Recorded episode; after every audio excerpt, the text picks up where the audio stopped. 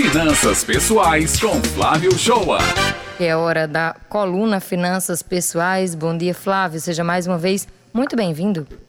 Bom dia, Raio. Bom dia, Beth. Bom dia, ouvinte do Jornal Estadual. É, realmente, né, com esse aumento de preços, é, em fevereiro, o IPCA, que é o índice oficial da inflação do Brasil, registrou 0,86.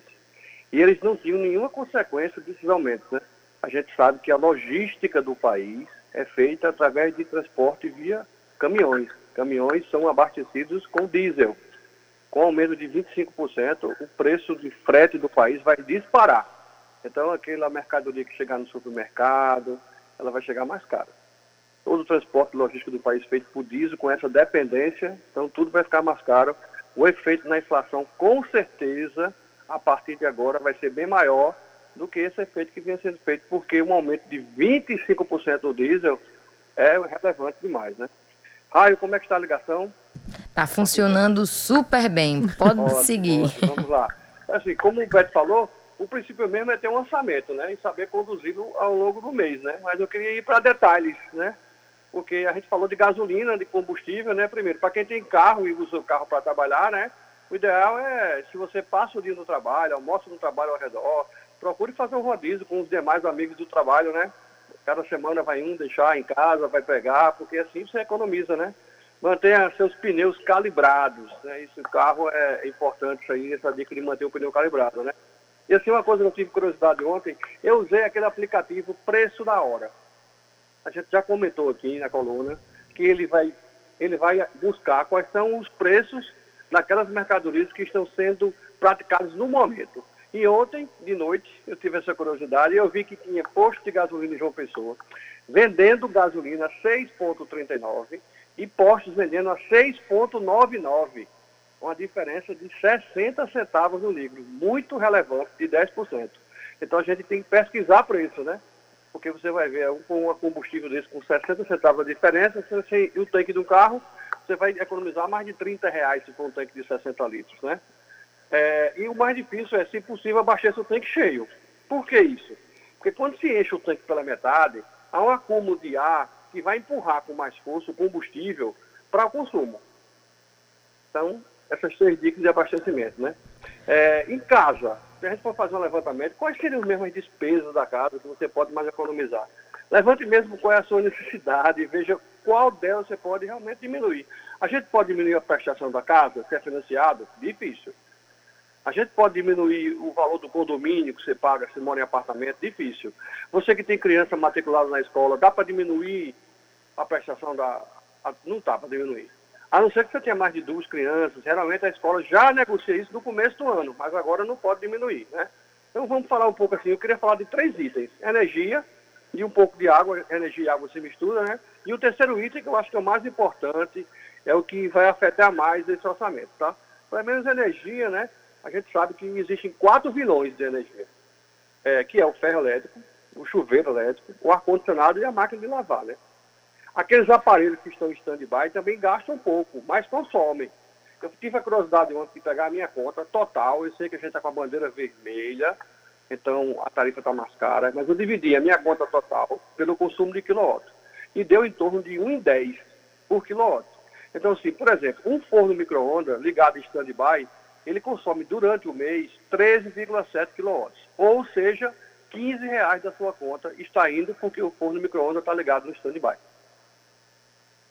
Depois dele, a gente tem televisão e outros. Isso a Anael é, discrimina, você pode consultar quais são os quilowatts gastos por aparelho ligado no stand-by.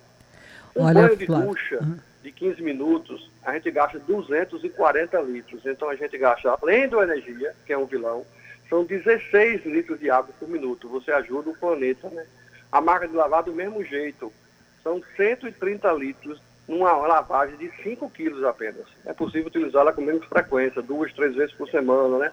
Quando lava a louça, a gente deixa a água ligada lá o tempo todo, né? É, escova os dentes, torneira com a torneira ligada também o tempo todo. Então, você ajuda o planeta.